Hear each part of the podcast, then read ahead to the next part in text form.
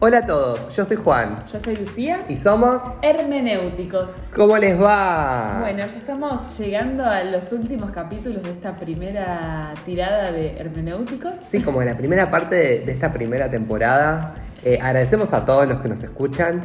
Y bueno, hoy vamos a hablar de algo no tan lindo, ¿no? O sí, Bueno, vamos a discutirlo. vamos a buscar llegar a un punto común a través de la conversación y vamos a estar hablando sobre conflictos y toma de decisiones. Bueno, vamos a ver qué, qué nos depara este tema, ¿no? Y entonces, allá vamos.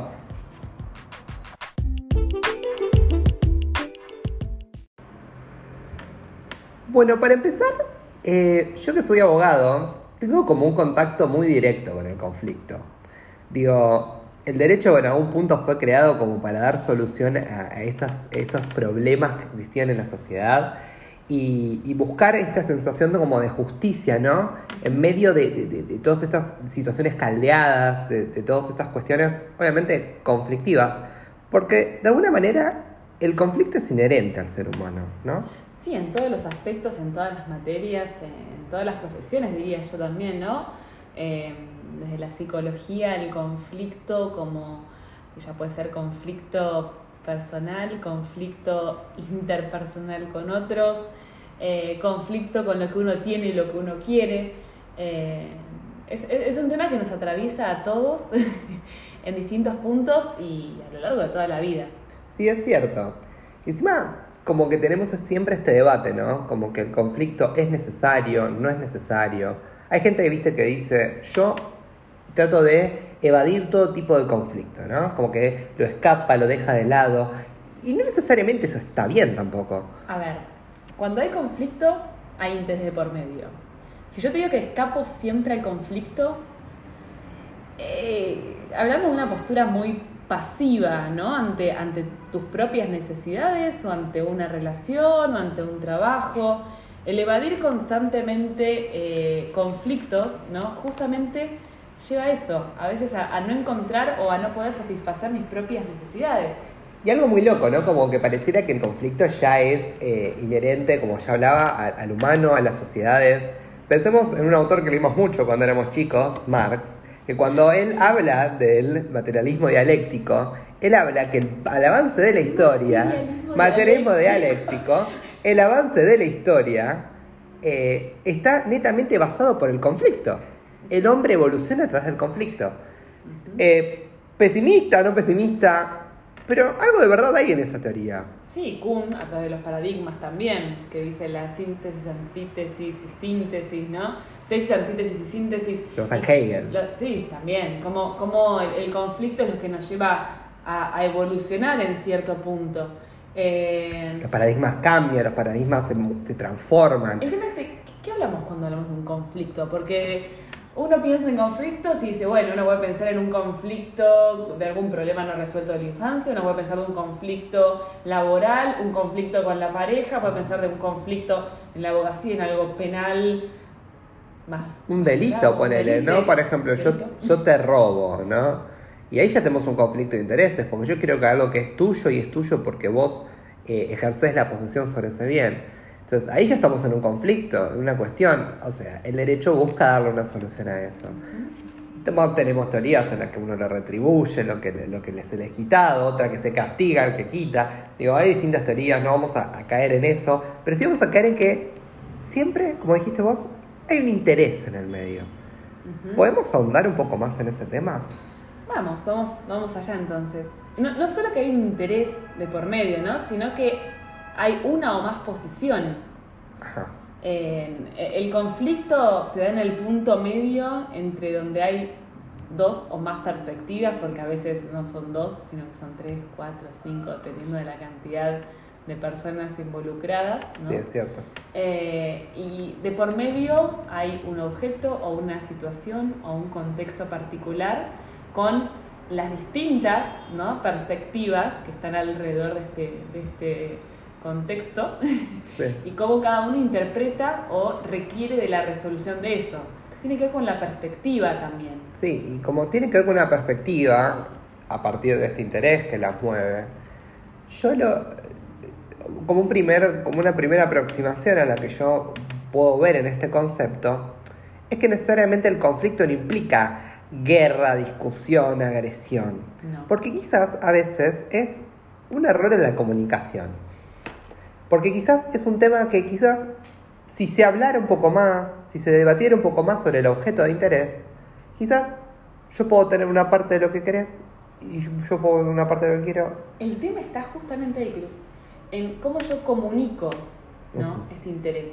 Y ahí es cuando volvemos al punto inicial donde decimos, bueno, yo siempre voy del conflicto. Cuando hay un conflicto o un interés de por medio, uno puede, en términos comunicacionales, asumir tres posturas. A ver, Vamos a sintetizarlo en tres posturas. Una actitud pasiva, ¿sí? que es una actitud eh, que huye al conflicto, es una actitud, imaginémonos, ¿no? Eh, vamos a un tema más básico. Estoy con mi pareja, me quiero ir de vacaciones a Córdoba y el otro se quiere ir a Pinamar, usamos destinos locales dado el contexto económico, eh, y decimos, bueno, él se quiere ir a Córdoba, yo me quiero ir a la costa, pero bueno, si sé que tengo que empezar a argumentar y hablar y no sé qué, ya fue, nos vamos a donde él quiere. como que resigno mi, mi interés verdadero Resigno mi por el interés. interés del otro. Claro, o, o vamos a otro caso, un tema laboral. Cuando si a la persona no le dan, no sé, un incremento salarial, no lo pide. Dice, no, mejor espero que vengan a decírmelo, porque si no tengo que ir a hablar, es una situación incómoda, ¿no? Está esta postura pasiva donde se va del conflicto, donde se va de la situación de tensión, ¿sí? Y donde directamente no hay comunicación. Es un poco lo que te contaba al principio, ¿no? Como Claro. que evadir el conflicto tampoco es la solución de los problemas. Todo Porque el conflicto no necesariamente, como decíamos, no necesariamente es agresión, no necesariamente es un problema. Quizás la síntesis del conflicto termina siendo algo superador. Claro, ahí, y justo dijiste vos, ¿no? No, no es agresión. La segunda postura Sí. es la postura agresiva. Es la postura donde la persona, siempre que hay un interés por medio o, o quiere alcanzar algún objetivo, utiliza medios agresivos, ya sea agresión verbal, sube el tono de voz, tiene formas poco correctas, tiene poco interés por la postura del otro, ¿sí? Eh, imaginemos, no sé, ahora estamos cerca de la fecha de fiestas. Imaginémonos que estamos haciendo una cola, colapsan los negocios eh, y eh, tengo mi número en la fila, hace muchísimo calor, estoy esperando hace una hora, viene una tipa, se me cola en la fila. Ya está. Ya te, te- Ahí hay un conflicto. ¿no? Yo quiero hacer mi compra, quiero llegar a mi casa, me estoy muriendo de calor, ¿sí? En este caso, ¿cuál es el, el- el conflicto? Es ese. Ahora, la persona se cola, yo puedo tomar una postura pasiva y digo, nada, mejor la dejo, espero a que se calme, que compre, después paso yo, no pasa nada. Ahí yo estuve una hora esperando, no, no, sentí como que no hice valer mi derecho, en cierto punto. Pero vos tenés un derecho, porque tu posición en la fila te la ganaste justamente por haber estado esperando. Haber sacado un número. Y esta persona lo vulnera de alguna manera porque se, se- se pone delante tuyo. Esa es la situación pasiva. Ahora, yo también podría reaccionar, muerte de calor, imagínense. Que Digo, te colás. ¿Qué te Disculpa, ¿qué estás haciendo? Che, estaba yo antes. Claro. A ver, me insulté, no la mandé a la mierda, pero eh, fui agresiva en la forma en la cual me comuniqué. Después el punto medio, que es el punto asertivo, ¿no? Que es el punto donde hago valer mi derecho y también respeto al otro. Como que el canal de la comunicación es distinto. Como que yo no uso la agresión como medio para comunicarme, sino quizás escucho lo que tiene que decir, pero yo también me mantengo firme en lo que pienso. Eh, pero siempre creo que igual eh, en esta postura asertiva que vos estás hablando, como, como una síntesis ¿no? de las dos anteriores, Tal cual. eh, yo creo que es muy importante el diálogo. Porque yo creo que está bien, yo puedo tener una postura asertiva, yo digo, bueno, me mantengo como en un momento en el medio, pero tengo que saber escuchar y saber qué el otro me está diciendo. Mirá si me decía, uy, mirá, tengo que ir ya a comprar esto porque me pasa tal cosa en mi casa. Y quizás ahí vos reflexionás sobre esa situación. Y quizás por una cuestión de, Empatía. de empatía, de, de como de, de humanidad, digamos, decís, está bien, colate en la fila. Bien, vos en dos minutos dijiste un montón de técnicas que se utilizan en términos comunicacionales Vamos a desmembrarlas entonces. para desmembrar, tal cual. La primera de esas es la de la escucha activa. Mm, Que ¿Por qué si se escucha activa y no es escucha simplemente? ¿no? Porque cuando uno escucha activamente, uno escucha con atención y con intención. Uno se sale de su propia postura porque a lo mejor está caliente, quiere hacer las compras, está muriendo de calor, lo que sea, y trata de ponerse en el lugar del otro. La escucha activa es entender que tengo mis propios prejuicios, que tengo mis propias opiniones, mi propia subjetividad. Trato de correrme de ese lugar y me abro a lo que el otro me pueda llegar a decir. Sí, la otra que, que tenemos también es el parafraseo, la reformulación, ¿no? Que es cuando, por ejemplo, quizás yo con las mismas palabras puedan entender mejor mi mensaje, quitarle quizás esa connotación de agresión y poder encontrar el modo en el cual puedo llegar mejor a la otra persona y también hacer entender mi postura. Tal cual, a veces simplemente repitiendo lo que el otro nos dice, podemos justamente reformular y dar otro significado a lo que se dice. Eso es súper importante. Eso es re importante. ¿Cuál puede ser otro, otro punto importante en la comunicación? Bueno, uno que en realidad yo el parafraseo lo utilizaría como tercera herramienta. La primera la escucha, como, ¿no? como la predisposición para. La segunda las preguntas, porque la pregunta es lo que hace achicar ese puente que hay entre dos personas, ¿no? ¿Cómo pueden ser estas preguntas? Son preguntas ya sean abiertas, o sea, preguntas que nos permitan ahondar más en profundidad, o preguntas cerradas donde yo lo que necesito es una respuesta corta, ¿no? ¿Y por qué hablo tanto de las... A veces las preguntas abiertas son muy ricas porque cuando hay un objeto en común, ¿no? A veces las necesidades hacia ese objeto son distintas entre las personas. A veces yo quiero, no sé, eh, comprar el regalo cuanto antes porque estoy llegando tarde al trabajo y a veces el otro quiere comprar el regalo porque, no sé, tiene un familiar enfermo y es un gesto más de atención y tiene que volver a la clínica. Entonces, entender cuál es la necesidad, cuál es el interés que hay por detrás de ese objeto en discusión o en conflicto es súper importante. Sí, y las preguntas cerradas, ¿no? que son el otro tipo de preguntas que uno puede hacer, son un poco peligrosas. Porque la pregunta cerrada va muy al punto, quizás. Y no te da opción a explayarte, no te da la opción a, a escapar. Y que uno ya, yo te pongo ya la pregunta, mi estructura, y vos a eso o suscribís o no suscribís. Claro. Sí, no. Son preguntas que se responden con esas dos palabras y se terminó. Eh, quizás es un poco peligroso y eso destaca la importancia de la pregunta abierta. Justamente cuando estabas hablando de preguntas abiertas y cerradas. Y yo en una facultad hice un curso sobre técnicas de juicios, en las que vos tomabas el rol de fiscal o de defensor ¿no? de una persona. Y cuando vos estás interrogando a un testigo propio, ¿no? un testigo que va a favor de tu argumento, vos le realizás preguntas abiertas. ¿Por qué? Porque él se puede desplayar, se puede, se puede ir para donde quiera en su argumento. Total, a mí me va a beneficiar y a mí me sirve que esta persona haga preguntas abiertas. Y las cerradas son dirigidas a los testigos de la otra parte. ¿No? La pregunta cerrada es cuando yo vengo y digo, ¿estaba en el lugar derecho? Sí. Pero ¿vio, al, ¿vio a esta persona robándole a esta otra persona? Y quizás vos ya sabés de antemano que no la vio y no le das lugar, a, que diga nada. Entonces, lo, yo entiendo lo peligroso. Exacto, yo entiendo lo peligroso de esta dicotomía. Sí. Y lo importante. En otro nivel, ¿no? Mucho más eh, riguroso. riguroso. Pero sirve porque es una técnica de comunicación.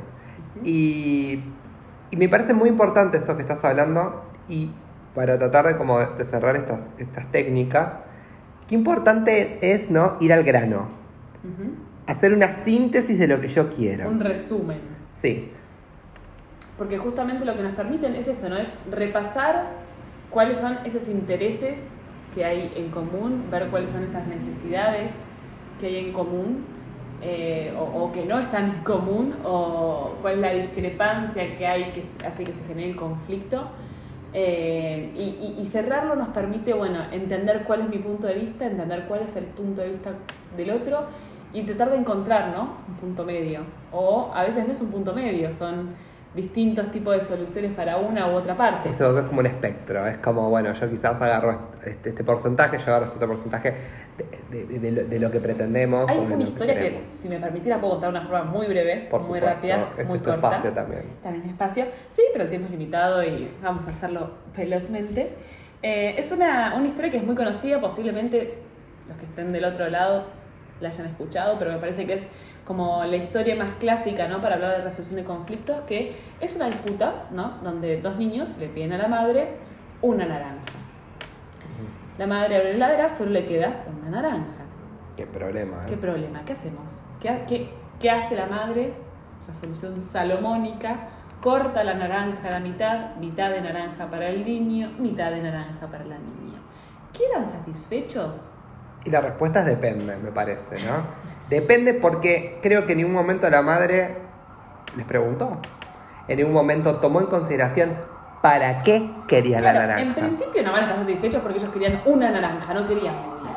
Bueno, ya sabemos que igual es como, como todo, es un bien escaso, había uno solo, es como la economía, ¿no? Un poco en ese sentido, la distribución de riqueza. El bien es escaso, hay uno solo. ¿Cuál es el conflicto entonces? El conflicto es para qué querían la naranja. La madre, ya estuvimos hablando, ¿no? De la escucha activa. La madre escuchó y respondió. No preguntó, no repreguntó, no parafraseó, ¿no? No escuchó activamente. No escuchó activamente. Escuchó entonces, nada más, quiero una naranja. Pimba. Hay una Mitad naranja. y se conforman. Tal cual. Ahora, si yo le preguntaba, che, ¿para qué quieren la naranja? En mi historia tiene un final feliz, a lo mejor los dos lo querían para la misma y ahí era otro tipo de conflicto, pero en mi historia el chico quería la naranja para decorar la torta con una torta que había hecho con la cáscara y la chica quería la pulpa para hacer un jugo. Mira vos. ¿Qué se ahí- podría haber hecho distinto? Pelo la naranja, le doy la cáscara al niño, la pulpa a la niña y quedaban 100% satisfechos. Pero acá, ¿qué nos pasa? Exigimos una predisposición de la madre, ¿no? A llevar a cabo una comunicación con sus hijos. Entonces, ¿qué desafío este cuento que nos traes implica para todos nosotros de tratar de aprender y tratar de, de concesionar en estos conflictos y poder llevar a cabo un- una comunicación más sana Asertiva. Una comunicación asertiva que es lo que estábamos hablando inicialmente, ¿no? de este estilo ¿no? de- de- de comunicación? Claro, una, una comunicación que busque no criticar, no amenazar, no impacientar, no ridiculizar, ¿sí? Sí. Sí, como que muchas veces nosotros tendemos como a tratar de, de- de reducir al otro a otro, a otro escalafón, como de una manera prejuiciosa, de una manera también como despectiva. Es, es como muy común el- el- el- en el momento en el cual uno está discutiendo un conflicto o, o viendo a ver el interés que tenemos sobre una cosa. Y a veces con la mejor de las intenciones, que era lo que habíamos hablado en los primeros podcasts, ¿no? Que a Sí. veces uno lo hace con mala intención, a veces, no sé, la madre puede estar cocinando, estar en mil cosas y que vengan y te piden la naranja y estás en otro contexto y sí, tenés la naranja mitad y mitad y ya está. Ahora, el tema es cuando pasa esto una y otra y otra y otra vez. Yo los invito a todos los que están escuchando a, a pensarse, ¿no? Porque tendemos a tener todos nosotros una predisposición de comunicación. Eh, hay, hay gente que tiende a ser más pasiva, que tiende a escapar de conflicto, hay gente que tiende a ir al choque, a la confrontación, a exigir ¿no? la, la resolución o a exigir eh, su parte. Y hay gente que tiende a ser más bien asertiva. Entonces los invito a, practicar estas estrategias que, que comentábamos. Sí, es un poco complicado quizás a veces uno cuando se ve en uno de estos, de estos lugares, ¿no? Eh, cómo uno se ve, se ve reflejado ante, ante el conflicto y cómo uno buscó, o siempre como es también una cuestión de aprendizaje, ¿no? Porque también uno toda su vida resolvió los conflictos de una manera y quizás es muy difícil transformarse en una persona más asertiva. Tal cual. Porque generalmente yo conozco personas que son muy agresivas al momento de comunicarse y personas que son mucho más pasivas. Y depende también del temperamento de cada uno y de las experiencias que cada uno haya tenido en la vida, ¿no? Ujú. Porque no solo es la personalidad, soy más introvertido, más extrovertido, más o menos impulsivo, sino también cómo con esa forma de ser me fue en la vida. Exacto, esto se ve mucho en los grupos, ¿no? Ah. Cuando uno, por ejemplo, empecemos de lo más básico que es un grupo en el colegio, ¿no? Un grupo, un trabajo escolar y cómo cada uno en la toma de Asume decisiones toma un rol. O también en los grupos de trabajo, ¿no? A veces es muy difícil eh, congeniar, ¿no? Y llegar a un, a un acuerdo, por eso es tan importante el teamwork y todo ese tipo de cuestiones. Y la importancia de la comunicación en este espectro. Claro, y hablando de la importancia de la comunicación y del conflicto, estaría bueno empezar a pasar al, al paso de la resolución, ¿no? Estas fueron como estrategias que nos llevan a la resolución, a la... Y cuando resolvemos un problema también estamos tomando una decisión, lo cual es un proceso. Eh, como primer paso, no solo están estas estrategias que veníamos dando de cómo establecer la comunicación, sino de, de qué forma hacerlo. Hay un tipo de mensaje que desde la psicología se llaman mensajes yo, A ver. porque justamente lo que estábamos diciendo inicialmente es que eh, cuando hay un conflicto hay dos posturas. Entonces, si yo necesito expresar mi postura, nada mejor que resaltar que yo hablo desde mi postura, que no lo hago atacando al otro, sino que hay una necesidad de mi parte, que hay emociones involucradas, que, que hay eh, un contexto que está dado. Entonces, ¿cómo formular este mensaje que se llama mensaje yo? Yo necesito algo, ¿no? A ver. Por ejemplo, la primera sentencia podría ser yo siento. ¿Por qué? Porque, no sé, eh, imagínense que estoy conviviendo y la persona con la que convivo nunca cocina. Entonces, llego todos los días y digo, no, porque vos no cocinás, porque no te interesa hacer nada, ¿no? Ahí está siendo agresiva, por ejemplo. Juicio, juicio, juicio, juicio. Estoy hablando desde mi perspectiva, desde mi subjetividad. ¿Y qué, es que no te importa nada? Es un juicio en definitiva. Entonces, lo más importante en este contexto es qué siento yo, ¿no? Que es una afirmación o cómo reflejo el sentimiento o la emoción que, que esto me genera. Entonces, nada, yo muchas veces cuando llego a casa estoy cansada y siento que vos no, no, no, no podés ver mi cansancio y eh, pongo en contexto, ¿no? Cuando, cuando llego a casa la comida no está hecha, yo me enojo y empezamos a discutir, ¿no? ¿Por qué? ¿Por qué discutimos? Bueno, porque justamente al estar yo cansada me serviría que vos eh, mínimamente, aunque llames al delivery o que dejes la comida hecha de más temprano, ¿no? Y ahí es cuando viene el- la propuesta, como la, propuesta. necesidad. ¿Qué necesitaría de tu parte? Bien. ¿Con qué cosa yo dejaría de sentirme enojada, triste y cansada? Que vos, por ejemplo, los días que yo llego tarde, te encargues de la comida. Claro, y está muy claro. Yo no estuve eh, asignándole la culpa a la persona, ¿no? Yo reflejo mi perspectiva del problema, ¿no? Expreso mi emoción en relación al conflicto y hasta ofrezco una solución.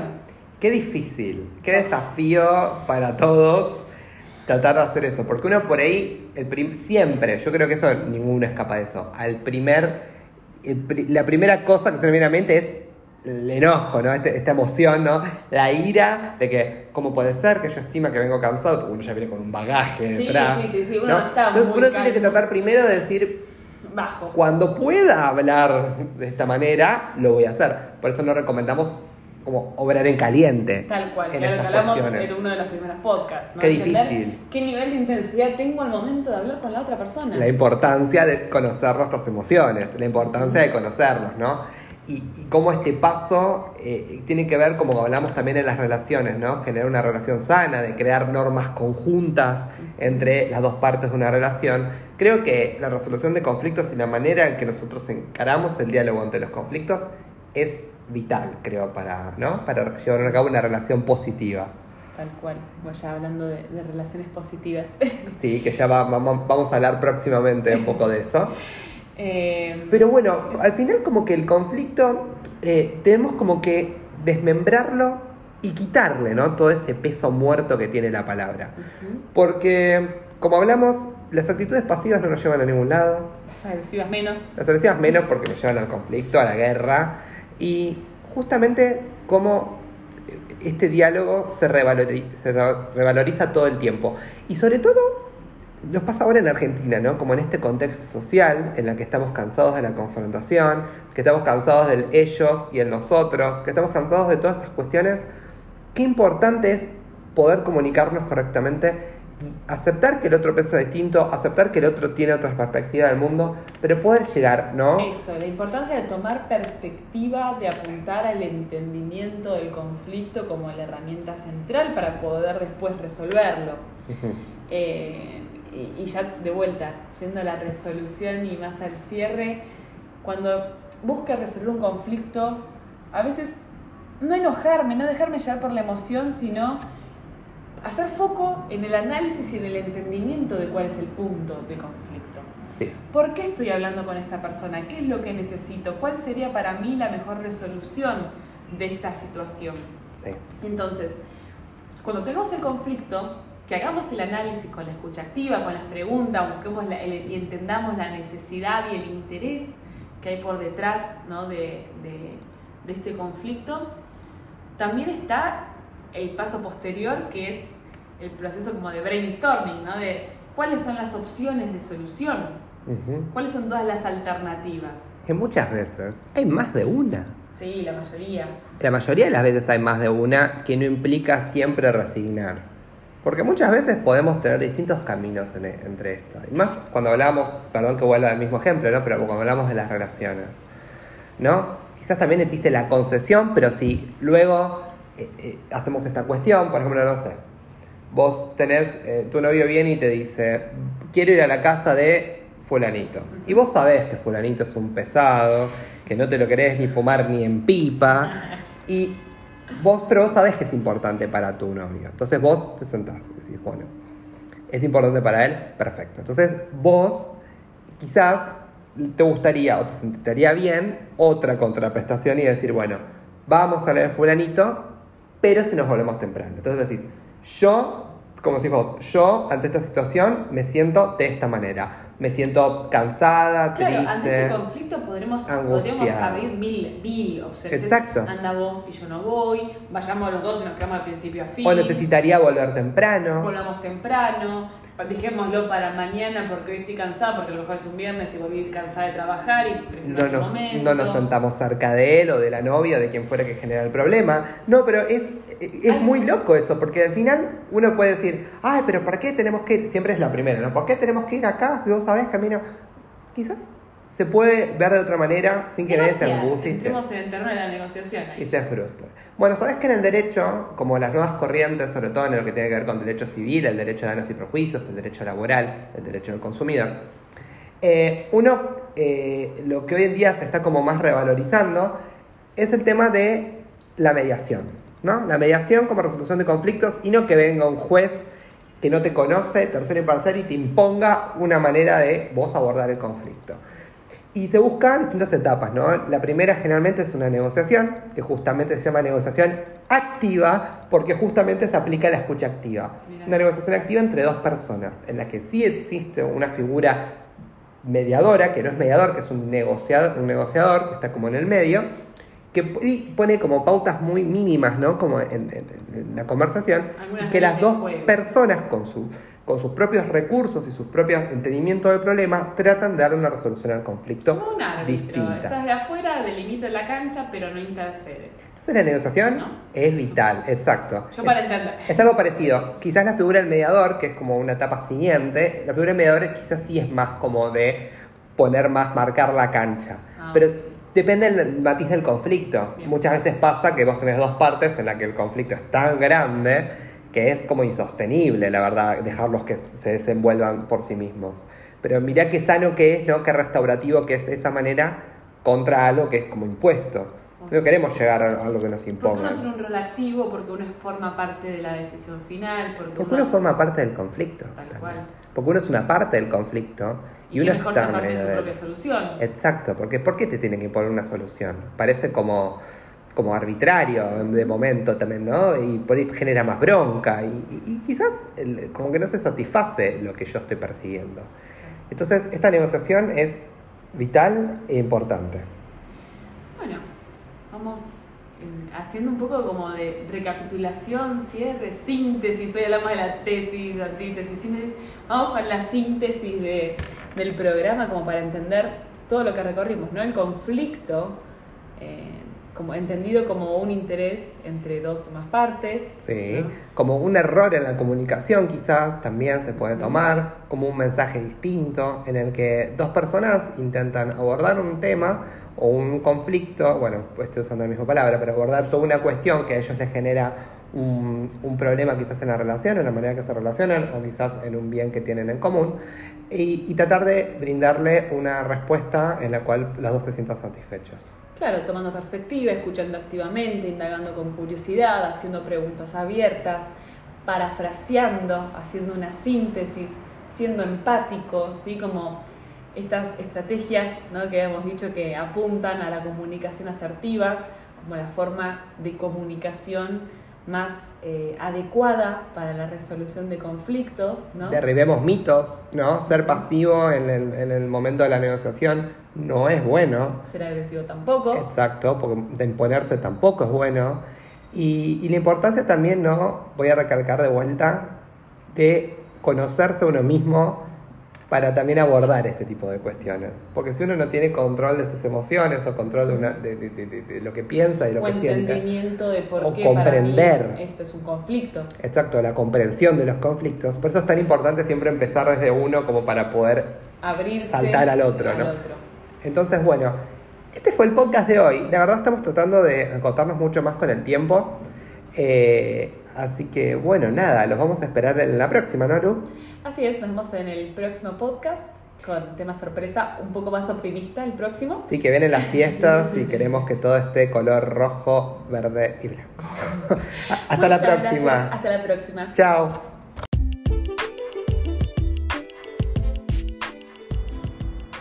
Soy Lucía, Y yo soy Juan y somos hermenéuticos. Nos esperamos en el próximo capítulo. el próximo jueves y nos pueden encontrar donde, Lu. Nos pueden encontrar en Spotify y en otras plataformas de podcasts. Así que bueno, los esperamos. Gracias por escuchar.